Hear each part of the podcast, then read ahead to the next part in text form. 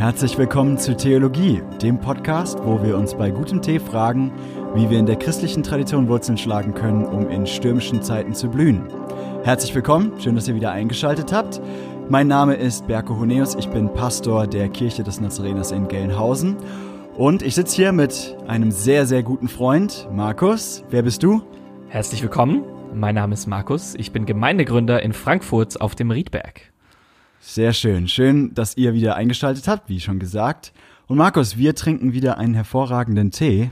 Magst du den aufgießen und uns erzählen, was es für ein Tee ist? Ja, wir sind mal wieder, äh, wie so oft, weil es einfach leckere Tees sind, in der Welt der Oolongs, in der Welt der sogenannten blauen Tees. Und ähm, heute, wir haben euch ja, glaube ich, auch schon mal erzählt, es gibt so bei den blauen Tees, es gibt so welche, die sind wenig oxidiert und welche, die sind viel oxidiert. Und dann gibt es welche, die sind so in so Kugeln aufgerollt. Und es gibt welche, die sind so einfach in so, in so langen, so lange, also einfach die Blätter, die so gerollt sind. Heute haben wir einen kugelgerollten Tee, ähm, der auch ein sehr berühmter Tee ist, der wenig oxidiert ist. Also wenn, ihr, wenn wir gucken da gerade so rein in unser Brühgefäß und ähm, das sind so kleine, ja, zusammengerollte Kügelchen quasi. Ähm, und die sind, wie würdest du die Farbe beschreiben? Ja, das ist ein dunkles Grün, so ein bisschen leicht bräunlich vielleicht auch, teilweise so helles Grün. Es ist so, ja, so ein grün-braun. Ja, ja. Ja, manche ja. sind dunkler, manche sind heller. ist so, es gibt sehr, sehr viele Grüntöne. Also, also es, ist kein, es ist kein leuchtendes Bam-Grün, nee, genau. sondern es ist mehr ein Bam-Grün. So, so ein, ein Wald, also verschiedene Shades of Green. So. Genau, 50 Shades of Green. 50. oh je, ich glaube, das müssen wir rausschneiden. ich glaube nicht. und, und ähm, genau, das ist ein chinesischer Tee, ein, ein sehr beliebter Tee, und der heißt Tie Guan Yin. Das ist äh, eine Göttin tatsächlich, die eiserne Göttin der Barmherzigkeit. Und da gibt es eine Legende, wie diese Tee. Ähm, ist ein, ein Mann war irgendwie sehr krank und äh, dann war er auf der Suche nach äh, einem Heilmittel und dann ist ihm diese Göttin erschienen und äh, die hat dann ihm den Weg zu zwei Teebüschen gezeigt. Und ähm, dann ist der Mann dahin gegangen äh, und hat den Tee getrunken und ist wieder gesund geworden. Und ähm, genau, seitdem ist dieser Tee sehr, sehr berühmt. Ah, wusste und ich es gibt, es gibt ganz viele unterschiedliche Formen von diesem Tee. Es gibt cool. welche, die sind, die sind extrem frisch und dann gibt es welche, die sind mehr so, schmecken mehr so nach, haben mehr so vanillige Aromen. Und das ist jetzt so, so eine schöne Mischung. Der ist so ein bisschen in der Mitte. Der ist schön frisch, floral, aber auch nicht. Ja. Cool. Genau. Ich bin sehr gespannt auf den Tee. Wir nehmen uns auch dann, wenn er aufgegossen ist, kurz Zeit mal reinzuschmecken und zu riechen. Äh, aber Markus, erstmal äh, wo sind wir eigentlich? Was haben wir letzte Folge besprochen und wo befinden wir uns gerade auf unserer Reise durch das apostolische Glaubensbekenntnis? Weil darum geht's ja hauptsächlich, auch wenn der Tee hervorragend ist. Ja, wir sind mitten in Staffel 2. Wir haben schon angefangen mit Staffel 2. Die Staffel 1 war der Teil des Glaubensbekenntnisses über Gott den Vater. Und jetzt sind wir im größten Teil des Glaubensbekenntnisses über Gott den Sohn. Und ähm, beim letzten Mal haben wir darüber gesprochen, ähm, äh, an den ersten Teil und an Jesus Christus und haben quasi euch ein bisschen davon erzählt, dass Christus kein Nachname ist, sondern was das alles bedeutet. Sondern der Gesalbte heißt. Der, der Messias, genau. Und ähm, heute geht es direkt weiter mit der nächsten Zeile, die da lautet seinen eingeborenen Sohn. Seinen eingeborenen Sohn. Und ähm, also wir, wir haben uns so ein bisschen überlegt, euch mal ganz kurz einen Überblick zu geben, was wir jetzt und die nächsten Male vorhaben. Einfach damit ihr so ein bisschen eine Ahnung habt. Also wir glauben, dass Jesus mit bestimmten Ansprüchen aufgetreten ist. Dass er von sich Dinge behauptet hat und dass die frühen Christen diese Dinge aufgegriffen haben und auch behauptet haben. Und wir wollen uns, letztes Mal haben wir schon angefangen mit dem Gesalbten. Ja, Jesus hat von sich selbst auch beansprucht, der Gesalbte zu sein.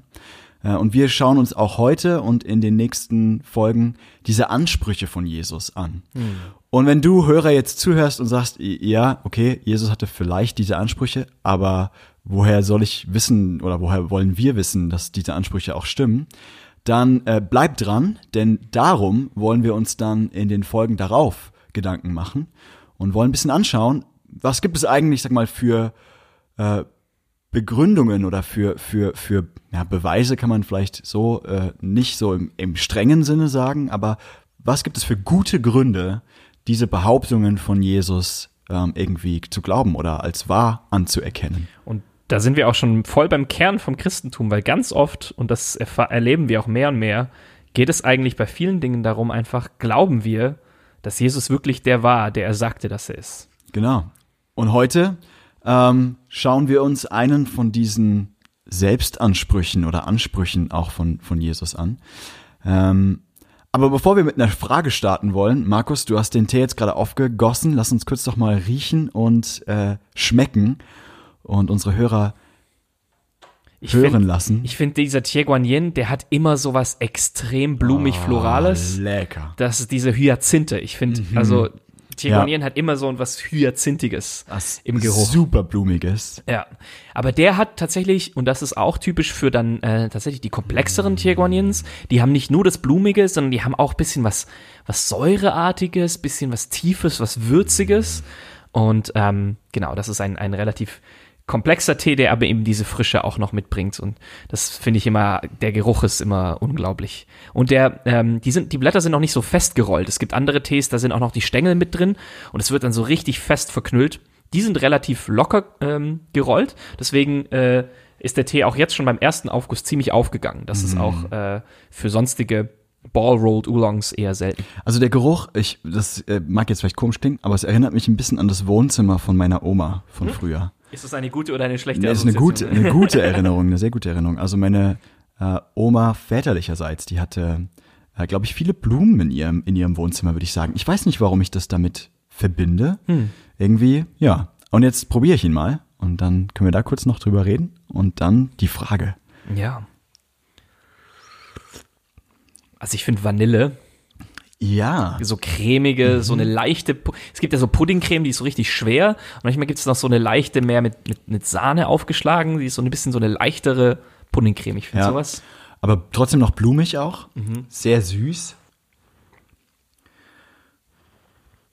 Mm. Also ich, Gar nicht so einfach. Ja, ist echt nicht so einfach. Es hat so ein bisschen auch was von Holunder, würde Ja. ich sagen. Ja. So eine Holundersüße. Viele verschiedene Blumen in einem, in einem Mix. Ja. Also ich weiß noch, als wir in Marrakesch waren, da gab es immer so Gewürzhändler und die hatten so riesige Beutel mit Blüten, also Boah. Rosenblüten, Ja. ne, so, so verschiedene Blüten und das hat immer super intensiv gerochen und das, das schmeckt ein bisschen wie das, wie das gerochen hat. So ein Mix aus verschiedenen Ja, ja, genau, so wie so, wie so eine Blumenwiese irgendwie Ja. halt, ne? Aber auch getrocknet. So, ich finde so Genau, ja, genau, wie, wie in so einem Gewürzhändler halt Ja, irgendwie, stimmt. der, der die so, so diesen äh, riesigen Tüten hat, ne? So, Ja. das war echt. Und das Coole ist, je mehr wir den jetzt trinken werden, das werden wir nachher noch merken, der wird dann würziger. also da kommt dann noch mehr Körper mit dazu spannend. und so. Genau. Ja, okay, sehr Markus, Tee. ich habe eine Frage für dich. Okay, schieß los. Und zwar mh, eine Frage, die wir, die wir uns ja vielleicht als Menschen immer mal wieder stellen oder die, die die so zum Menschsein dazugehört, Hm. dass Menschen die sich stellen, ist gar nicht so sehr die Frage, ob es einen Gott gibt, das vielleicht auch, aber, aber auch so vielleicht die interessantere Frage ist, wenn es einen Gott gibt, wie können wir eigentlich was über den wissen? Also, mein, wir sind ja irgendwie hier so in, in unserer materiellen Welt verhaftet. Wir haben irgendwie unsere Sinne, ähm, wir haben irgendwie, ja, unsere Vorstellungen von, von Gott und sowas. Und diese Frage, wie können wir was von Gott wissen? Was würdest du sagen, wie beantworten das die Menschen um dich herum? Was, was beobachtest du? Oder vielleicht auch in unserer Kultur? Was sind so die Dinge, wo du sagen würdest, mh, wenn ich jetzt jemanden auf der Straße zufällig fragen würde, hey, wie weißt du, wie Gott ist oder wer Gott ist oder was er tun möchte oder sowas? Was ist deine Antwort? Boah, ja, ich finde, das ist so eine von diesen typischen Fragen, wo wir, glaube ich, alle eine Antwort drauf haben, aber so eine von diesen Fragen, wo kaum jemand sich aktiv darüber Gedanken gemacht hat, wie wir eigentlich, was, was eigentlich unsere Antwort darauf ist. Ich glaube, wir alle leben auf eine Art und Weise und unser Leben zeigt, dass, äh, von welcher Antwort wir auf diese Frage ausgehen, aber nur sehr wenige Menschen haben sich darüber wirklich Gedanken gemacht. Und ich finde, also da, da kann man ja einfach ein bisschen drüber nachdenken, wer einem so begegnet in, in seinem Alltag. Und das, ähm, das können die unterschiedlichsten Menschen sein, aber ich treffe so viele Menschen, die einfach auf einer spirituellen Reise sind. So bezeichnen die das auch so ein bisschen. Interessant, ja. Und, und deren, also, und sie versuchen, ähm, durch Erfahrungen, durch alles Mögliche, ähm, ja, also Erfahrungen zu machen, die ihnen mehr darüber sagen können, über das, was es sonst noch gibt. Und viele Menschen Klar, ich kenne natürlich auch äh, radikale Atheisten, die sagen, es gibt außer der Materie nichts anderes. Aber die meisten Menschen, die ich treffe, die sagen doch eher, ja, ich glaube, es gibt da irgendwas. Und ähm, ich muss jetzt einfach gucken, dass ich möglichst viele Erlebnisse mache und irgendwann kriege ich da auch etwas mit davon. Also zum Beispiel vielleicht fange ich an zu meditieren. Oder ich schaue mir vielleicht auch die unterschiedlichen Religionen dieser Welt an. Und, und ich kann versuchen, viele Dinge auszuprobieren. Oder ich, oder ja, es gibt ähm, auch ganz beliebt in vielen Dokumentationen Leute, die nach Südamerika reisen und diese Ayahuasca trinken, diese ähm, psychoaktive Droge, weil sie sagen, ich möchte meinen Horizont erweitern, weil ich glaube, da gibt es etwas und nur durch diese Sachen kann ich, kann ich wirklich mit der übernatürlichen Welt irgendwie in Kontakt treten. Und das machen wir Menschen ja schon seit Jahrtausenden. Wir haben Rituale, wir haben Systeme, wir haben Regeln, wir haben Gemeinschaften und all das dient irgendwie dem, dem, dem, dem Zweck, dass wir Menschen etwas tun können, um Gott näher zu kommen. Ja, das ist irgendwie interessant. Also, Würdest du sagen, dass das in den letzten Jahren vielleicht wieder so ein neuer Trend geworden ist? Also ich weiß so in den 70ern vielleicht gab es ja mal so einen Trend so nach Nepal oder Indien oder sowas, ne? So die Hippies, die Aussteiger, ich suche mich selbst, ich suche die Erleuchtung, ich suche irgendwas. Hm, würdest du sagen, dass das so in den letzten Jahren auch so ein Trend ist, den du beobachten könntest, dass so das wieder auch in ist oder vielleicht auch Leute irgendwie so auf, auf, auf diese Sehnsucht in sich antworten wollen, indem sie sagen, ich gehe ganz bewusst auch auf eine spirituelle Reise? Hm. Ich glaube, es kommt auch voll drauf an, in welchem Milieu man so unterwegs ist. Ähm, und ich treffe echt Leute, die, die total pragmatisch sind, die, die sich darüber gar keine Gedanken machen, ähm, weil die so in ihrem Alltag drin sind. Äh, aber dann kommen vielleicht wieder Phasen in, in, ihrem Leben, da machen sie sich doch wieder Gedanken darüber. Und ich denke, das war nie weg. Mhm. Aber ich glaube, mehr und mehr Menschen verlieren das Vertrauen in institutionelle Religionen. Ja, interessant. Und deswegen ähm, müssen sie ja auch quasi mehr eigene Versuche unternehmen und sich mehr selber auf den Weg machen, um etwas zu entdecken, wenn es nicht mehr eine Institution gibt, die mir sagt, wie Gott ist.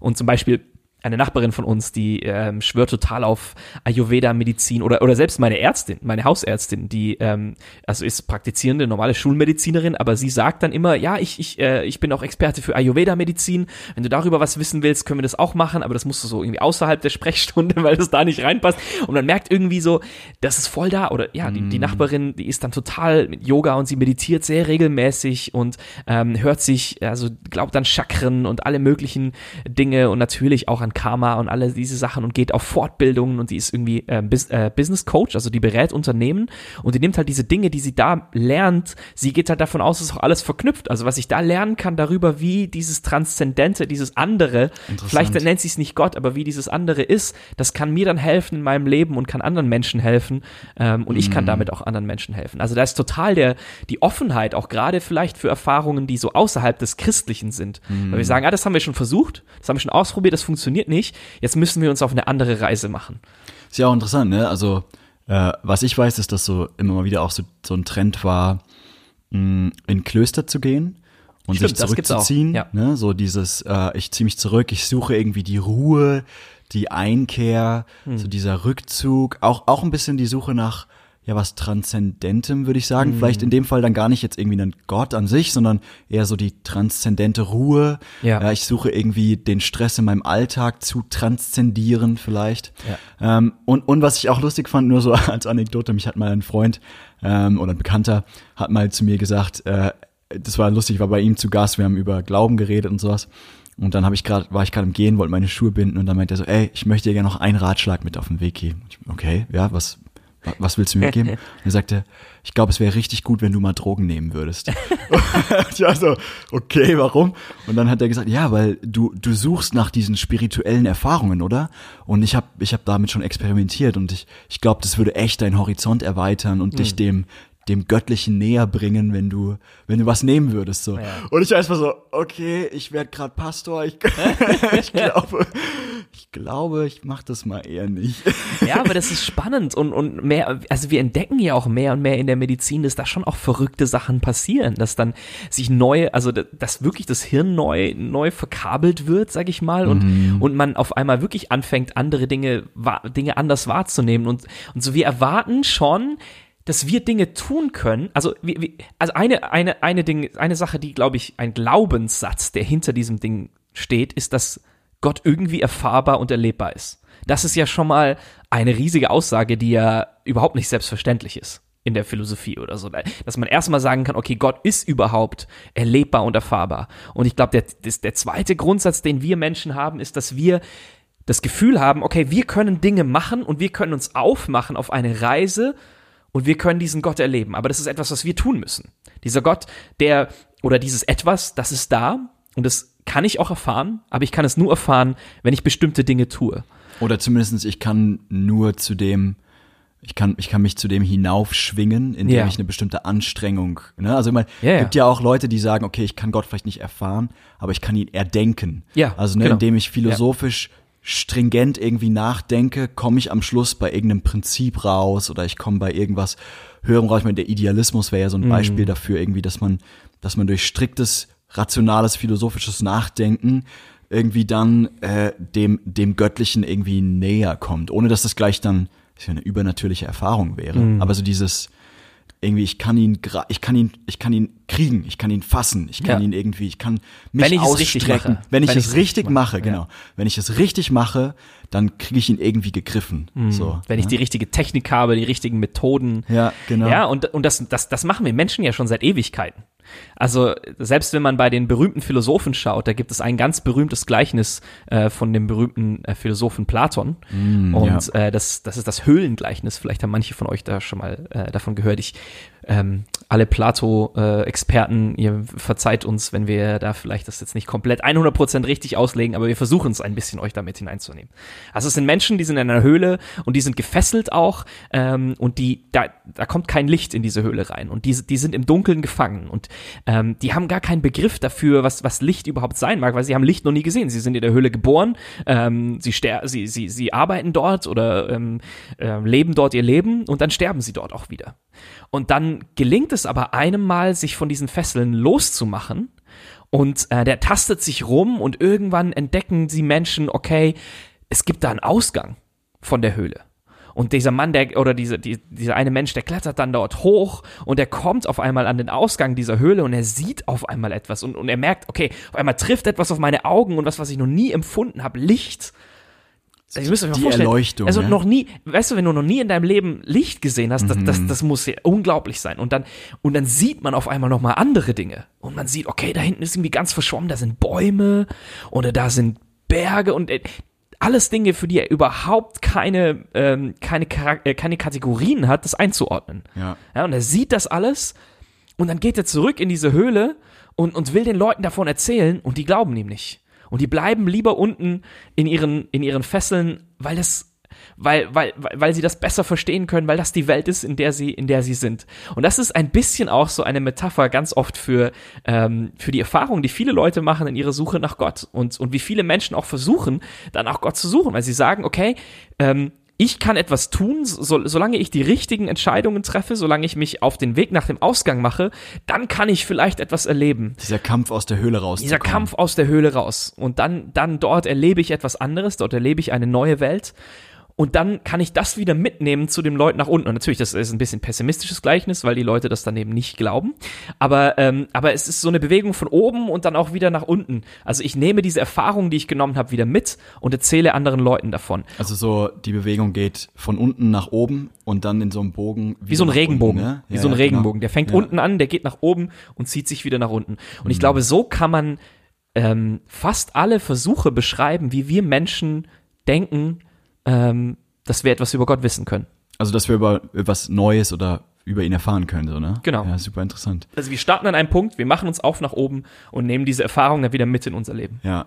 Und Markus, was hat das jetzt mit unserem Satz zu tun von, von unserem, von Ja. unserem Glaubensbekenntnis? Also, das, ich finde es ja spannend, ne? Ähm, irgendwie äh, dieser Satz, ähm, seinen eingeborenen Sohn, ja, also Mhm. wir glauben an Jesus Christus, seinen eingeborenen Sohn. Wir haben beide auch bei der Vorbereitung ein bisschen gemerkt, es ist gar nicht so leicht, erstmal zu greifen, was damit ausgesagt werden will. Äh, Mhm. Markus, lass uns das doch mal genauer anschauen. Woher kommt denn dieser Begriff, der vielleicht ein bisschen komisch klingt, eingeboren und dann immer nicht vergessen, was hat das mit diesem Thema, wie können wir was über Gott zu tun, äh, Ja. lernen auch, auch zu tun. Und ich glaube, das ist ein bisschen der Punkt, um den es heute auch gehen soll, nämlich, dass wir merken, okay, das mit Jesus und das Christentum und so, das ist da irgendwie anders. Eingeboren, das ist ja ein Begriff, den hat Luther übersetzt. Vielleicht, äh, Ber Berko, wie, welch, welches Wort äh, steht da eigentlich und wird da eigentlich verwendet und was, und was bedeutet das eigentlich? Okay, ich hab, ich sag das jetzt einmal, aber Ja. ihr dürft es gerne wieder vergessen. ähm, es ist nämlich griechisch und zwar altgriechisch. Also da steht genau monogenes Hyos und das würde man, wenn man es wörtlich übersetzen müsste, würde man sagen der einzig geborene, der einzig Hm. geborene Sohn. Also ne, eingeboren, da, da denken wir ja irgendwie an Ureinwohner, also irgendwie an primitive Leute, die irgendwo rein, irgendwo aufgewachsen sind, die hineingeboren wurden in einen Kontext, in ein Land oder so. Aber das ist eben nicht gemeint, gemeint damit sprachlich, also sondern in dem griechischen Original äh, des, des Glaubensbekenntnisses steht da eigentlich der einzig Geborene. Und wo kommt, wo kommt das Wort her? Das wurde ja nicht nur dort verwendet, oder? Genau, also das Wort kommt tatsächlich aus der Bibel. Also nur, das ist ein schönes Beispiel dafür, wie äh, das Glaubensbekenntnis eigentlich ganz viel Sprache gebraucht, die letztlich aus der Bibel stammt. Und zwar ähm, stammt das vor allen Dingen aus den Teilen der Bibel, die von Johannes geschrieben wurden, ähm, also dem Johannesevangelium und auch dem ersten Johannesbrief. Und die allererste Stelle in der Bibel, wo dieses Wort vorkommt, ist äh, 1. Johannes 14. Äh, jo Johannes 14. Äh, sorry, äh, Johannes, Johannes 1, 1, Vers 14. 14, Ah, ja. Mein Fehler. Entschuldigung, Johannes 1, 14. Vielleicht steht es auch im ersten Johannesbrief. ja, Das es steht im sein. ersten Johannesbrief 4 tatsächlich. Oh, Aber äh, genau, also ähm, Johannes 1, 14. Und äh, das ist ein ganz spannender Teil eigentlich des Neuen Testaments, also dieser Abschnitt der Bibel. Das äh, nennen Theologen eigentlich den, den Johannes-Prolog, ja, oder den Das- Der Einstieg Der in Einstieg. die Biografie von Jesus, die Johannes geschrieben hat. Genau, also Johannes schreibt eine Biografie von Jesus und er fängt diese Biografie mit so einer Art Hymne, könnte man sagen, an. Also mit so einem Loblied ne, auf Jesus, wo er versucht zu erklären, was Jesus, wer Jesus eigentlich ist, was Jesus eigentlich ist. Und da sagt er im 14. Vers, und ich lese das mal vor, äh, das ist hier die NEU-Übersetzung, für die, die das gerne irgendwie nochmal nachle nachlesen wollen. Also Kapitel 1, Vers 14. Er, das Wort, wurde Mensch und wohnte unter uns. Und wir haben seine Herrlichkeit gesehen, eine Herrlichkeit, wie sie nur, und jetzt kommt dieses, dieser Begriff, der eine und einzige vom Vater hat. Also der eine und einzig Geborene vom Vater, könnte man auch übersetzen. Erfüllt mit Gnade und Wahrheit. Also äh, daher kommt das irgendwie. Und das Geborene ist, das, das ist ja auch gar nicht mehr so, so im Fokus, also, sondern, sondern das, das Wort wurde ja auch äh, oft dann, also es kommt irgendwie aus diesem Wortfeld von Geburt und so, aber es hat sich auch weiterentwickelt, einfach nur von ähm, werden oder äh, und hatte oft in dem Griechisch einfach wirklich nur die Bedeutung von der Einzige von dem da. Genau. Oder so. Und das heißt, ähm, Der weil auf die Geburt, da gehen wir, da gehen wir auch noch ein, aber das ist dann in einem späteren Teil. Das ist hier gar nicht so sehr gemeint. Genau, ja. genau sondern hier geht es wirklich darum, Jesus ist vom Vater. Und zwar der einzige vom Vater. Ähm, er ist irgendwie äh, mit dem Vater verbunden. Ne? Das Mhm. ist so die, die Idee, die hier, die hier ist. Was ist denn, Markus, was ist denn mit diesem der einzige gemeint? Was, was steht denn dahinter? Was ist das, was ist damit irgendwie ausgesagt? Und da, das ist dann schon wieder der Anspruch, den Jesus stellt, äh, von dem wir gesagt haben, um den es auch heute gehen soll. Und das nämlich Jesus sagt, oder auch dass das Johannes über Jesus sagt, ähm, er ist der Einzige, der wirklich, der, der, der diese Form der intensiven Beziehung mit Gott hat. Und der, der, der Einzige, auch der uns etwas über diesen Gott sagen kann. Das ist schon ein ziemlich radikaler Ausdruck. Wenn es der Einzige ist, der von Gott kommt und der auch zu uns kommt, dann heißt das, wenn wir, wenn wir Gott wirklich kennenlernen wollen, dann müssen wir uns Jesus anschauen. Und das ist ein ziemlich, äh, ziemlich herausforderndes Statement. Ja, das ist echt ein, das ist echt ein herausforderndes Statement. Aber da passt ja irgendwie auch dieser Sohnbegriff ganz rein, ne? also seinen einzig geborenen Sohn, wenn man es mal so übersetzen würde, das Glaubensbekenntnis. Ähm, mit diesem Begriff Sohn ist ja einfach auch diese, diese unglaublich enge Identifikation von Jesus mit dem Vater Gott äh, gemeint. Ne? Und ich finde es interessant, weil Jesus ja irgendwie diesen Anspruch auch selbst in den Evangelien, also in seinen Biografien, Ja. erhebt. Also er sagt, hey, niemand kann zum Vater kommen als, als durch mich. Oder er sagt, wenn ihr mich gesehen habt, dann habt ihr den Vater gesehen. Also das ist so, als ob Jesus sagt, hey, wenn ihr mich anschaut, dann schaut ihr Gott an. Ne? Ja. Also schon krass. Das ist schon heftig. Und dann, aber das Spannende ist auch, alle diese Sachen, die er gesagt hat, die waren, die waren herausfordernd für die Leute. Aber was ihn dann wirklich umgebracht hat, das war wirklich dieses Wort vom Sohn. Und das ähm, steht dann in einem anderen Evangelium, im Evangelium, im Lukas-Evangelium, äh, Kapitel 22. Ähm, und zwar äh, in den Versen, ähm, ich lese mal ab 69. Kurz gucken. Nebenbei, Oder also ab, ab, ab 67. bei dem Tee ist mir tatsächlich äh, beim Geruch auch noch ein bisschen Rapsblüte aufgefallen. Boah, ich weiß nicht, wie Rapsblüte riecht. Wenn du so an so einem Rapsfeld vorbeifährst, weißt du, wie das riecht? Oh, ich freue mich, wenn der Frühling wieder da ist, aber das ist so lange her, Berko. Ich weiß nicht mehr, wie es riecht. okay. Li lies den Bibeltext. Oder? Also auf jeden Fall extrem lecker, der Tee. Ja. Genau, ich lese mal, lese mal ab Vers 67. Wenn, also Jesus ist, äh, Jesus wurde gefangen genommen und er ist vor dem Hohen Rat, also vor dem, äh, vor den äh, jüdischen Leitern, äh, religiösen Leitern und die äh, stellen ihm viele Fragen, weil, ähm, ja, Die, die haben sich sehr über Jesus geärgert. Genau. Und äh, sie wollen ihn festnehmen und verhaften und suchen auch irgendwie nach einem Grund dafür. Und ähm, genau, dann sagt er, wenn du, wenn, dann sagen sie, wenn du der Messias bist, dann sag es uns. Messias haben wir in der letzten Folge erklärt. Jesus erwiderte, wenn ich es euch sage, so würdet ihr mir doch nicht glauben. Und wenn ich euch frage, antwortet ihr ja nicht. Doch von jetzt an wird der Menschensohn an der rechten Seite des allmächtigen Gottes sitzen. Da riefen sie alle, dann bist du also der Sohn Gottes? Ihr sagt es, erwiderte er, ich bin es.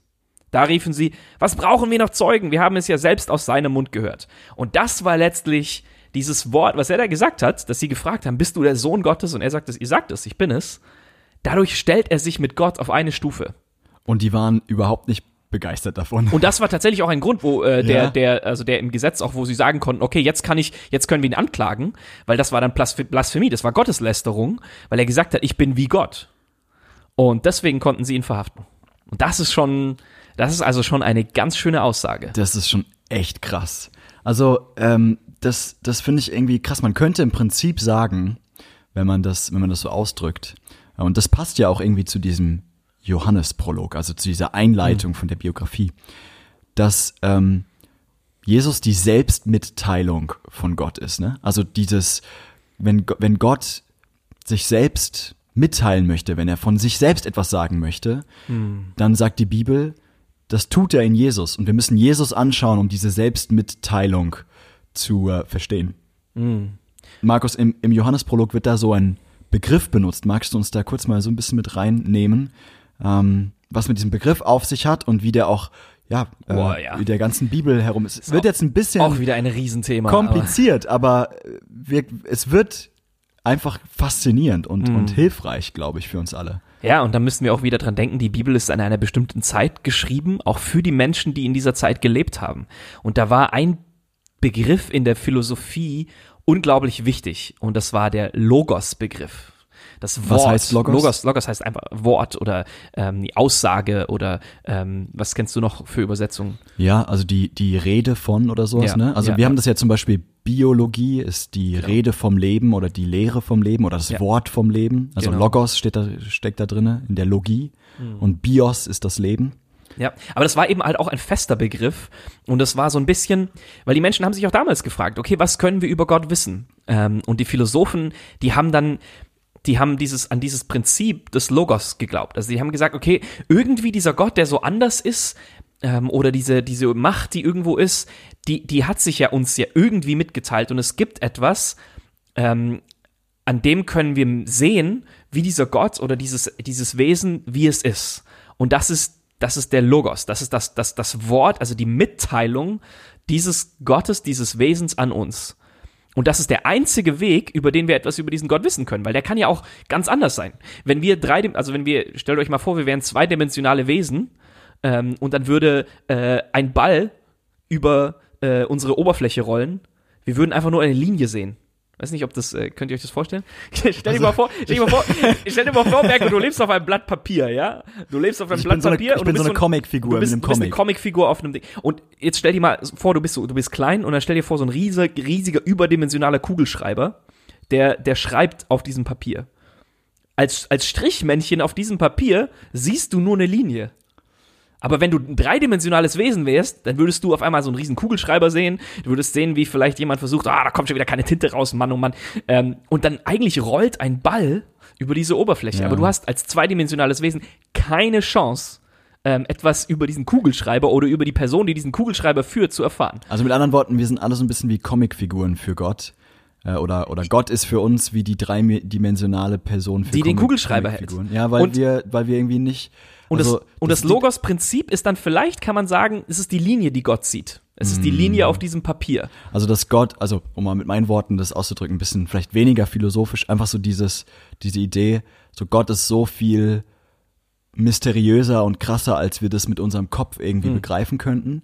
Aber was natürlich möglich ist, ist, wenn Gott sagt, ich begebe mich auf die Ebene herunter. Ne? Also so vielleicht irgendwie wie, wie ein Kind manchmal seine Eltern nicht verstehen kann. Dass das, was Eltern machen, auf einer Ebene liegt, wo, wo das Kind irgendwie sagt, äh, das, das verstehe ich nicht. Aber Eltern können sich auf die Ebene von dem Kind Ja. herablassen und das, und das erklären oder können Worte benutzen, die das Kind versteht. Ja. Und so ein bisschen ist, diese, ist dieses Logos-Prinzip so die Idee, dass Gott sich auf die auf das Niveau oder auf die Ebene von, von uns Menschen herabbegibt und, und sagt, okay, ich, ich will runterkommen und etwas von mir mitteilen. Ich will mein Herz mitteilen, ich will mitteilen, was ich denke und fühle, was ich tun will. Ich will Kontakt haben. Das Ähm, ist aber auch dann schon eine bewusst christliche. Das ist, das ja. ist dann auch schon wieder, wie, wie Okay. Christen bewusst diesen Begriff. Interessant, ja. Das heißt, ähm, das ist wieder die Frage. Müssen wir irgendwie zu uns zu diesem Logos-Prinzip aufschwingen durch unsere Stärke und müssen wir aus der Höhle raus, äh, rausklettern, äh, um das Licht zu sehen? In diesem Bild, äh, in dem Höhlengleichnis könnte man sagen, das Licht oder die Sonne, das wäre das wäre der Logos, ja. Ähm, und ähm, das heißt, müssten wir jetzt aus der Höhle rausklettern und dann sehen wir dieses Licht? Oder kommt das Licht zu uns? kommt das Licht in die Höhle. Ja. Hier herab, die Sonne herab in die Höhle. Und, und, und da sind wir schon wieder mitten bei unserem Text und bei dem, was das Krasse ist. Was Johannes hier Was behauptet Johannes sagt. und was Jesus von sich behauptet, ne, ist dieses Ich bin die Sonne herabgekommen in die Höhle oder mit anderen Worten oder ganz einfach ausgedrückt, ich bin Gott, der das Wort Gottes in Menschenform, in Fleischform. Aber ich finde das jetzt interessant. Lass uns mal jetzt zurückkommen. Also ist das ist das irgendwie was, was noch nie vorher in dieser Form mh, wir von, von dem christlichen Gott sagen könnten? Oder, oder wie, wie gehen wir damit um, dass wir jetzt auf einmal behaupten als Christen, ja, ja, es geht nicht darum, dass wir irgendwie uns zu Gott hinaufarbeiten, hochkommen zu ihm, sondern Gott kommt irgendwie herab zu uns. Kann man das irgendwie noch in anderen Teilen irgendwie ähm, der christlichen Geschichte sehen oder, oder kommt das irgendwie Ja, anders ist, vor? es ist spannend, weil eigentlich können wir erst überhaupt in diese Form denken nach Weihnachten. also Und das nach, ist, nach, nachdem Jesus auf Mensch die geworden Mensch ist. geworden ist. Und das ist ja genau das, was Johannes dann schreibt. Johannes schreibt ein paar Jahre nachdem ähm, Jesus auch wahrscheinlich gekreuzigt und auferstanden ist. Und das heißt, sie machen sich Gedanken darüber, über das, was das bedeutet. Und sie erleben, okay, krass, da, da, da ist noch viel, viel mehr dahinter. Aber weil Jesus diesen Schritt gegangen ist, weil er Mensch geworden ist, darum geht es dann in den nächsten Podcast-Folgen genauer, was das bedeutet. Aber deswegen haben sich Leute jetzt ähm, auch über das, was Jesus gesagt hat, er hat zum Beispiel so verrückte Sachen gesagt, bevor Abraham war, bin ich. Auch wieder so eine verrückte Aussage, wo von, von wegen, hä, du lebst noch was weiß ich, wie viele tausend Jahre nach Abraham oder so? Ähm, oder kannst du- hunderte. oder- genau. Wie, wie kannst du da gewesen sein? Und das heißt, die Christen haben sich, haben sich Gedanken gemacht und haben gemerkt, okay, krass, das, was Jesus von sich da behauptet, das ist noch viel größer. Sondern er behauptet, er ist dieser Logos, dieses Wort Gottes, was auch im Alten Testament, wo es auch im Alten Testament schon immer wieder davon heißt, oder? Also im Alten Testament, die Propheten sprechen ja immer von wieder davon, ein, ein, ein, dass, dass, dass Gottes Wort zu ihnen gekommen ist. oder zu ihnen gesprochen hat oder das Wort Gottes sagt das. Oder es gibt auch noch die Weisheit, mit der ist es auch noch irgendwie ähm, das ist ja auch noch so ein Ding in der Bibel, ähm, wo man auch sagt, Im Alten Testament, Ja. dass die Weisheit irgendwie wie eine Person behandelt wird, ne? Wie eine, auf der einen Seite irgendwie ist die Weisheit ein, ein Ausspruch, ein, ein Wort. Ja. Und auf der anderen Seite ist die Weisheit irgendwie eine Person. Das ist interessant. Ich, ich lese nochmal vor, wie Johannes das dann sozusagen ausdrückt. Also er hört jetzt diesen, diesen Anspruch oder diese, diese Aussage von Jesus, ich bin, bevor Abraham äh, war, bin ich. So. Und, und, und denkt jetzt darüber nach und dann schreibt Johannes im Prinzip das hier.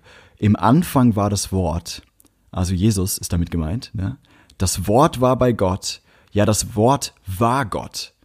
Das ist ja eigentlich crazy, ne? Also hier, so im Anfang ist genau das Wortpaar, das äh, im allerersten Buch der Bibel bei der Schöpfung benutzt wird. Am Anfang schuf Gott den Himmel und die Erde.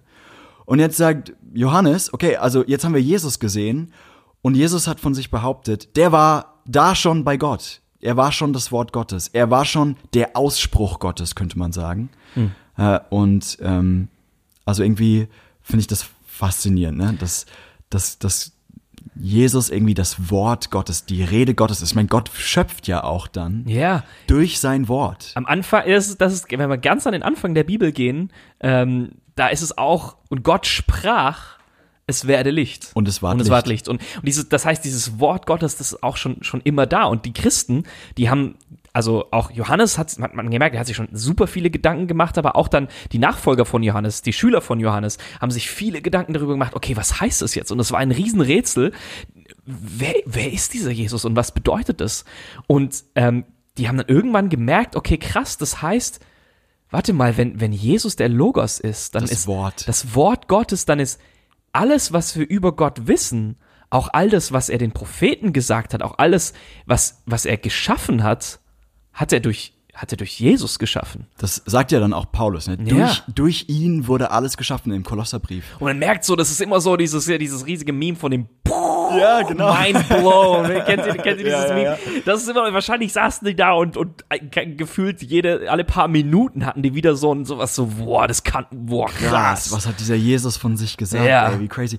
Und ich glaube auch, dass äh, das, ähm, also was ich, was ich so so faszinierend finde, ist, dass ja dann auch die Christen, die ersten auf diese Idee oder auf diesen Trichter kamen, zu, Hm. ah, jetzt verstehen wir, noch sogar noch bevor Gott die Welt durch sein Wort geschaffen hat, gab es ein Wort Gottes. Schon da Ja. hat Gott, könnte man vielleicht so ausdrücken, geredet oder Ja. kommuniziert. Er war, also ich finde das so faszinierend, dass Gott noch bevor er irgendwas schafft, dem er was sagen kann, Hm. in sich als dreieiner Gott schon eine Unterhaltung ist, ein Gespräch ist, ein Reden, ein sich ausdrücken, Boah, das ist krass, ja. sich Ausdruck verleihen ist. ne? bevor es schon ein Universum gibt, bevor Gott überhaupt einen Ansprechpartner hat, Also zumindest Ja, einen einen- einen anderen, anderen außer, ja, außer sich selbst. Ne? ist er Aber- schon, drückt er sich schon aus in, in Jesus. Und das Boah. ist faszinierend. Also wenn ihr, äh, liebe Hörer, schon unsere Fol Folge zur Dreieinigkeit gehört habt, dann wisst ihr jetzt ungefähr, wovon wir sprechen. Und wenn nicht, dann laden wir euch ein, das nochmal zu tun, weil.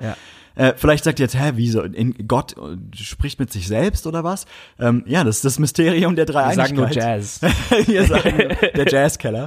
Der Jazzkeller. Äh, genau. Aber äh, und und das finde ich irgendwie, Mhm. ah, das finde ich so eine krasse ja. Aussage, die das Christentum trifft. Und ich meine, man könnte die runterbrechen, wenn man es ganz simpel machen möchte, auf Gott spricht. Und Gott spricht in Jesus. Immer. In Immer Jesus. in Jesus. Ja. Und Jesus, und das sagt ja dann der Hebräerbrief in der Bibel auch, Jesus ist das ultimative Wort Gottes. Also mit, Mhm. man könnte auch vielleicht auch übersetzen, das vollste oder das, das reichste oder das, das perfekteste Mhm. oder das ohne, ohne irgendwelche Lücken, Ja. ähm, das, das vollkommenste Wort Gottes, also die vollkommenste Rede Gottes. Und das ist ja schon echt krasser Anspruch. Und, und das, das, ging, das ging so weit, ja, dass, wie wir auch schon gesagt haben, dass die frühen Christen eben gemerkt haben, okay, ähm, selbst wenn Gott zu den Propheten geredet hat, selbst wenn Gott ähm, mit David oder mit Mose gesprochen hat, dann war das irgendwie durch Jesus. Ich lese, ich lese euch mal was. Wort ist. Genau, ich lese euch mal was vor. Das ist jetzt aus einer systematischen Theologie von einem, äh, der heißt Thomas C. Oden. Ganz, was ist eine Eine systematische Syst- der, Theologie? der versucht, alles, was Christen denken, so äh, glauben, so zusammenzufassen in Systemat, also in, in, ein, in, ein, in Kategorien. Und er hat so den Anspruch, das auch zu machen, was alle Christen glauben, also egal ob evangelisch, katholisch oder äh, und, und er versucht quasi die, was ist, was, was ist das, was ist der so das, was alle glauben, der Kern oder so, die, die, die Basis von dem. Nicht das, wo sich Leute drüber streiten, sondern, sondern was ist so das, was, was, was die meisten Leute immer geglaubt haben. Und das heißt, er, er, er zitiert ganz viele Kirchenväter und ganz, äh, ganz frühe Quellen auch, äh, um zu zeigen, okay, das war das. Und ich, ich lese mal vor, das ist ein bisschen schwierig, ich habe das übersetzt auf Deutsch, das ist ein bisschen schwierig, aber wir versuchen es ein bisschen zu erklären. Also dasselbe ewige Wort Gottes ist in der gesamten Heilsgeschichte, also in der gesamten Geschichte von Gott mit, mit den Menschen und mit seinem Volk präsent und aktiv. Also Jesus. Jesus, genau. Klassische Exegeten betrachten, Exegeten, das sind Leute, die die Bibel lesen und auslegen, betrachten den ewigen Logos, also das Wort Gottes, der in Christus menschliche Natur annahm, als den aktiven, sprechenden Vertreter der Prophetie und als den Engel Gottes, als den Engel Jahwes, der wiederholt in den Erzählungen des Alten Testaments erschien, der als Gott sprach, die Eigenschaften Gottes zeigte und sich mit Gott identifizierte. Sehr interessant, weil Ja. Engel ist ja auch nichts anderes als ein Bote. Ein ne? Bote. Natürlich, also die Bibel sagt auch, die macht einen Unterschied zwischen dem Engel des Herrn und anderen Engeln. Das ist nochmal ein ganz anderes Thema, da kann man auch mal wieder drei Wochen drüber reden. Ähm, aber, aber es gibt da auf jeden Fall einen Unterschied. Und die sagen, okay, wenn, wenn es der Engel Gottes ist, dann haben die frühen Christen gedacht, okay, das, Das war ist Jesus. Jesus. Der, der, nicht, Weil- nicht Jesus als Mensch, Jesus bevor er Mensch wurde. Weil Jesus das ewige Wort, Wort Gottes oder der ewige Ausspruch vielleicht Ja. Gottes. Und ich meine, ihr müsst euch noch dran erinnern, wenn ihr die Folge über Dreieinigkeit gehört habt. Die Christen waren in dieser Zeit, die haben sich einfach Gedanken gemacht, wie ist dieser Gott? Wenn Jesus auch irgendwie Gott ist, was heißt es dann? Und dann der Heilige Geist. Und dann haben sie gemerkt, oh, Vater, Sohn und Heilige Geist und haben versucht, das Ganze zu verstehen. Und dann ähm, hat ein, ein früher Christ auch gesagt, ähm, es war also nicht der Vater, der bei Abraham zu Gast war, sondern Christus. Spannend. Gott war bei Abraham zu Gast, aber eben nicht als der Vater, sondern als, In- in als, als der. Sohn. In, in Christus als der Logos. Faszinierend. Ja. Also für die, die jetzt gerade kurz davor sind auszusteigen ähm, und sagen, okay, das ist mir alles ein bisschen zu krass. Also nochmal einfach so zusammengefasst ist wirklich so diese Idee, eine christliche Grundwahrheit, die hier in dem Glaubensbekenntnis, in diesem Satz, seinen eingeborenen Sohn Ausdruck bekommt, ist die, dass Gott in Jesus gesprochen hat. Und auf die Frage, ähm, wie können wir etwas über Gott wissen, würden wir Christen antworten, naja, er hat was über sich erzählt, nämlich in Jesus. Er selbst ist, ist Pers also sein Erzählen über sich selbst ist, Ist Person. Person geworden, ja. Boah. Es- Oder war es schon, immer, war schon immer Person, und ist, ein Fleisch Mensch geworden. Ja. Und das ist crazy. Und das hat, äh, das hat auch, also vielleicht sagt ihr, okay, schön, jetzt, ähm, was hat das jetzt mit meinem Leben zu tun? Aber wir sagen euch, äh, wir haben ja vor über diesen Bogen gesprochen, äh, den Menschen immer machen, indem sie versuchen, kommen zu Gott, diesen, diesen Weg aus der Höhle heraus. Und da sind wir genau bei dem, was es mit uns heute und mit unserem Leben zu tun hat. Berghoff, ähm, was, was ist da der Unterschied? Wenn, wenn das so ist, wenn, wenn, wenn Christus das ewige Wort Gottes ist und er schon immer gesprochen hat zu uns, was ist da der Unterschied vielleicht auch zu dem, wie wir Menschen sonst versuchen, etwas über Gott zu wissen? Ja, also ich finde das, ich das eigentlich, mich persönlich begeistert das sehr. Also ich finde das cool. Ne? Also wir hatten ja ein bisschen aufgerissen, wir Menschen, wir strengen uns an. Oder wir glauben, ähm, Anstrengung, wir, wir stecken Anstrengung da rein, aus der Höhle rauszukommen, irgendwas von Gott zu erfahren, ihn zu erkennen, indem wir meditieren oder was auch immer. Und wenn wir das dann, wenn wir genug Anstrengung da reingesteckt haben, dann kommt das Göttliche zu uns runter, dann wird das irgendwie greifbar, dann können wir das fassen, dann kriegen wir den Segen oder die, die Erfüllung oder die Erleuchtung, das, was wir uns halt irgendwie erhoffen. Ne? Und das macht diesen Regenbogen, könnte man sagen. Also diesen Bogen von unten nach oben und dann von oben wieder nach unten. Und, äh, und, und das, glaube ich, hat in unserer Zeit zwei Ausformungen. Ne? Also zwei Arten und Weisen, wie Menschen das machen. Das eine, wie ich das beobachte, ist, dass wir, naja, wir leben ein bisschen in einer, in einer pluralistischen Welt. Also wir haben ganz viele verschiedene äh, Angebote, was man glauben kann, wie Gott ist. Man kann, ja, ganz viele verschiedene Religionen in, in unseren Ländern, die nebeneinander stehen und sowas. Und viele Leute sagen, okay, wer weiß schon, ja, was, was davon jetzt wahr ist und was davon falsch ist. Ähm, und sagen dann, ich glaube, der Sinn ist, der Sinn des Lebens ist irgendwie selbst zu, zu definieren, selbst ähm, festzulegen, was, was glaube ich denn, wie Gott ist. Ne? Also so ein bisschen so. Wenn wir es nicht wissen können, dann, Ja, genau. dann muss ja jeder selber auch, auch, auch, auch rausfinden, oder? Ja, genau, Was- dann so ein bisschen so dieses, hey, mh, also ich habe mir mal Gedanken gemacht und ich glaube, Gott ist eher so und die anderen sagen halt, na, ich habe mir Gedanken gemacht und Gott ist eher so. Ich meine, so ein Standardsatz, der ganz oft kommt, wenn du mit Leuten redest, ist, naja, also wenn ich so drüber nachdenke, will ich schon sagen, Gott ist irgendwie auf jeden Fall Liebe. In unserer Kultur ist das so eine Standardantwort, auf jeden Fall muss Gott irgendwie Liebe sein. Oder es vielleicht für dich war. Vielleicht, vielleicht sagt doch jemand, ja, kann ja sein, dass du Gott so erlebt hast. Aber ich habe ihn total anders erlebt. Ich habe ihn als äh, gewalttätig und zornig erlebt oder so. Ja, ich meine, ich meine, viele Leute sagen das heute Ja, auf der stimmt. Welt. Ich erlebe den Gott als den, der seine Feinde niederschmettert und Ja. deswegen muss ich das Gleiche tun. Ja, traurigerweise. Ja, das stimmt, ja. Aber das ist interessant. Also wir haben im Prinzip dieses, diesen Bogen von unten nach oben, von oben nach unten, äh, indem wir halt sagen, hey, wir legen selbst fest, was sozusagen der Scheitelpunkt von dem Bogen ist, also wo wir hinwollen, Ja. wohin wir uns ausstrecken, was das Ziel sein muss. Und dann strengen wir uns an, da auch hinzukommen. Ne? Ja. Und vielleicht gibt es auch Leute, die sagen, ja, Gott spielt jetzt für mich oder das Transzendente fühlt, spielt für mich keine riesige Rolle. Die würden dann vielleicht sagen, ähm, ich habe aber irgendein Ziel, eine Zielvorstellung, Idealvorstellung davon, wie mein Leben äh, perfekt aussehen könnte. Ne? Und auch wieder da fangen sie unten an, haben diese Zielvorstellung oben Hm. und strengen sich an, diesen Bogen hoch zu der Zielvorstellung hinzukriegen. Ja. Vielleicht sagen die, hey, ich muss viel arbeiten, ja, um, um meinen Lebenstraum zu verwirklichen oder den Sinn meines Lebens irgendwie zu, zu, zu kriegen oder zu verwirklichen. Hm. Ähm, und es ist interessant, ne, weil beides kostet ja unheimlich viel Anstrengung. Also Total. sowohl sich selbst irgendwie einen Gott zu setzen, also ich weiß nicht, da gibt's ja einfach immer mehr Leute, die einfach sich völlig überfordert davon fühlen. Mhm. Zum einen, ja, weil unsere Welt immer uneindeutiger ist und die Leute immer mehr Schwierigkeiten haben festzulegen, ja, was ist denn jetzt eigentlich gut? Also wie, was ist jetzt mein Ideal? Was ist denn jetzt zu erreichen? Was soll ich, Mhm. wo soll ich denn hin? Ähm, wir haben immer mehr Idealvorstellungen, die miteinander konkurrieren und die sich auch teilweise ausschließen und wir sind dann überfordert, ja, welche Ide Idealvorstellungen sollen wir nehmen?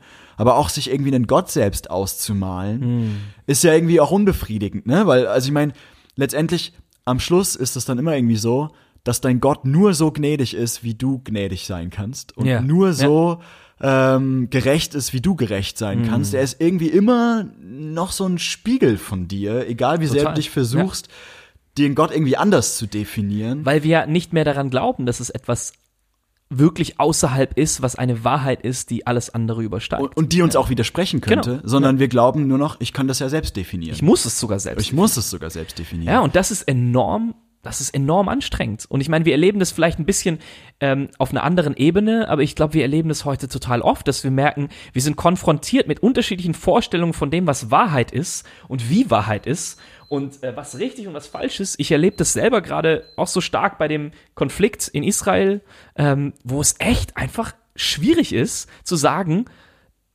so, das ist jetzt die pure Wahrheit, die sind nur böse, die sind nur gut. Es ist so schwer, weil die einen sagen das und die anderen sagen das und es sind zwei Aussagen, die komplett gegeneinander stehen und jetzt soll ich entscheiden, was ist Lüge, was ist Wahrheit. Oh, ich finde das enorm anstrengend. Ich finde das, das, das ist echt, das ist echt hart und das ist echt schwer. Und letztendlich äh, würden wir würden wir jetzt vielleicht sagen, dass diese diese Idee, dass Gott spricht und dass er auch eindeutig spricht, nämlich in Jesus. Er ist der einzige geborene Sohn oder der einzig geborene Sohn, der einzige Sohn Gottes, dass er in Jesus spricht, das, das gibt da auch eine gewisse Entlastung, ne? Weil, also diese, diese Last von mir zu definieren, was gut und falsch ist, was, was gut und böse ist, was richtig und falsch ist, die geht dann ein bisschen weg von mir und kommt, geht rüber zu einem, zu einem Gott, der das außerhalb von mir definiert und der vielleicht auch mich gar nicht in die Pflicht nimmt, ähm, das dann hier auf der Welt durchzusetzen, sondern der sagt, ich bin derjenige, der, der, der Gut und Böse festlegt und der auch dafür sorgt, dass Gut und Böse am Schluss irgendwie ähm, entsprechend beurteilt werden. Und das ist im Prinzip die, die gute Nachricht eigentlich von dieser Idee, dass Gott in seinem Sohn gesprochen hat. Ne? Dass, dass der einzige Sohn ähm, sein, sein Ausspruch ist. Das hat irgendwie eine gute Nachricht, wie gesagt, weil das was Entlastendes ist, aber das ist auch was bisschen Unangenehmes. Also ich meine, wenn Gott spricht, dann könnte man ja auch sagen, das ist so ein bisschen so von wegen, so ist es und nicht anders. Ja. Also Es Gott nimmt uns eine gewisse Freiheit, aber es schenkt uns eine andere Freiheit. Genau, es ja. nimmt uns die Freiheit, dass wir sozusagen selbst sagen können, nö, so ist Gott, äh, so stelle ich ihn mir vor, so ist er. Das nimmt es ja ein bisschen weg, weil Gott halt von sich aus sagt, übrigens, ich bin genau so und nicht anders. Mm. Aber es gibt uns im Prinzip die Freiheit nicht, diese, diese Bürde nicht tragen zu müssen, immer selbst alles zu definieren, unter der wir, glaube ich, manchmal auch zusammenbrechen. Und ganz ehrlich, wenn wir in die Welt schauen, wenn wir das selbst definieren, geht es auch oft genug echt schief. Ja, ja.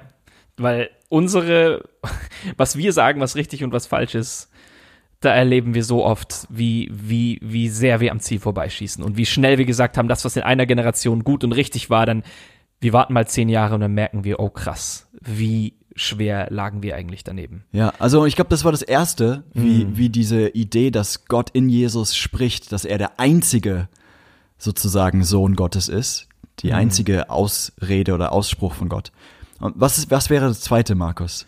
Ja, und das zweite ist, denke ich, dass selbst, selbst wenn du jetzt sagst, okay, hey, ich, ich glaube eigentlich, dass es diese eine Wahrheit gibt und du sagst, nee, ich glaube vielleicht, dass es einen Gott gibt und der auch die Wahrheit ist, dann so oft versuchen wir dann zu sagen, okay, dann, dann müssen wir selber dorthin kommen. Dann ist es unsere Aufgabe, ähm, an diesen Gott heranzukommen, indem wir die richtigen Regeln befolgen, indem wir oft genug meditieren, indem wir, indem wir dieses und jenes machen, um irgendwie dorthin zu gehen, um irgendwie aus unserer Höhle rauszuklettern. Seine Gebote einhalten ja. oder was auch immer. Und, und das hat, das, das kann uns so müde machen. Und ich, ich erlebe so viele Menschen, die auf dieser Suche nach der Spiritualität und die glauben ja vielleicht schon, dass es, dass es eine Wahrheit gibt, die so müde geworden sind weil es so anstrengend ist. Ein, ein spirituelles Burnout ja. haben, weil sie echt die ganze Zeit das Gefühl haben, ich muss jetzt diesem Gott irgendwie mhm. gerecht werden. Ich muss dieser Wahrheit, die ich da für mhm. mich gekannt habe, erkannt habe, die muss ich jetzt irgendwie aus meiner Kraft heraus, muss ich von mhm. unten nach oben klettern, ja. aus der Höhle raus, den irgendwie greifen, ja. irgendwie zu dem kommen.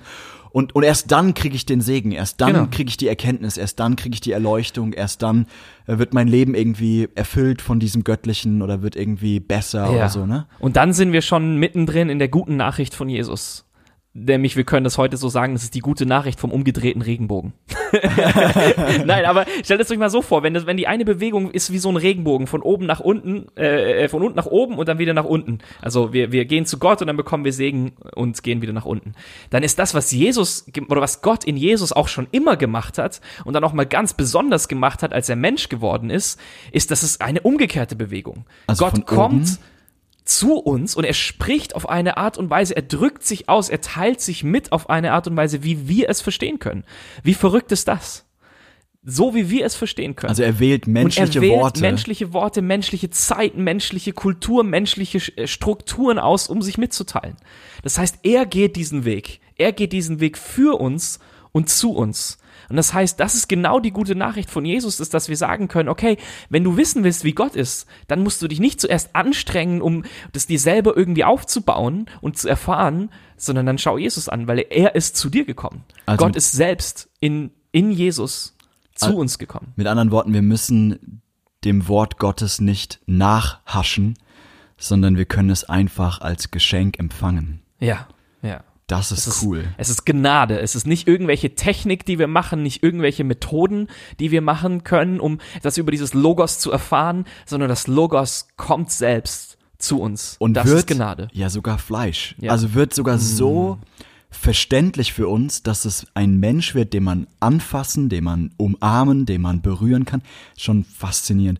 Und so eine gute Nachricht, finde ich, dass Gott sich selbst mitteilt und das mm. als Geschenk und als Gabe so tut, dass wir es verstehen können mhm. und wir das empfangen dürfen. Das ist eine der tiefsten christlichen Überzeugungen. Ja, und das dann zu entpacken, das werden wir, das werden wir in den nächsten Folgen auch ein bisschen mehr tun, was das jetzt heißt, weil er ist ja nicht nur irgendwie gekommen, sondern er ist Mensch geworden. Er ist nicht als Geist gekommen. Genau, und nicht einfach nur irgendwie abstrakt in irgendeiner Zeit, sondern in einer bestimmten Zeit. Und das heißt, wie, wie etwas, wie, da haben wir jetzt so etwas Kleines bekommen, so einen kleinen Kern und jetzt, äh, äh, jetzt, jetzt ähm, verbringen wir die nächsten paar Folgen damit, das zu entpacken. Das ist so ein bisschen also das wie unser Tee, ja, den wir getrunken entpackt. haben. Das ist, äh, du hast am Anfang, du, du hast am Anfang so eine kleine Kugel in in allen möglichen Shades of Green und du kannst vielleicht, du, du, du riechst schon vielleicht ein bisschen, da ist Vanille drin, da ist, da ist ein bisschen Blume drin und dann gießt du Wasser drüber und die Blätter entfalten sich und inzwischen mhm. äh, das komplette Brühgefäß ist voll mit Blättern. Das war am Anfang war so 10, äh, 5 Prozent vielleicht bedeckt, jetzt das komplette Gefäß ist voll. Mm. Und es entfaltet sich und der Geschmack des Tees entfaltet sich immer weiter. Ich schmecke jetzt viel mehr Würze, ich schmecke viel mehr Kraft. Und das ist ein bisschen die Hoffnung, dass wir das auch in den nächsten Folgen machen können, dass wir diesen, diesen dass wir diesen Kern, diese Kernbotschaft vom umgedrehten Regenbogen, dass wir die ein bisschen weiter entpacken mit also euch dass, zusammen. Dass Gott so gnädig ist, dass er äh, zu uns kommt und über sich mitteilt, über sein Herz mitteilt, Beziehung, man könnte es auch so ausdrücken, Beziehung mit uns Ja. haben möchte. Ja. Dass er eine, eine äh, Beziehung mit uns haben möchte. Ich weiß, einer unserer Dozenten, ich will das ja kurz nochmal sagen, weil ich das so cool finde, hat immer gesagt, der Mensch ist nicht nur das von Gott ausgesprochene, sondern das von Gott angesprochene Wesen. Und das finde ich so cool. Gott will mit dir, mit mir und mit dir, Hörer, auch äh, sprechen. Und hey, das ist unsere Einladung. Ja. Auch am Ende dieses Podcasts, wo wir einen hervorragenden Tee getrunken haben. Ähm, lass dich darauf ein, dass Gott zu dir spricht. Mhm. Empfange sein Reden Ja. in Jesus.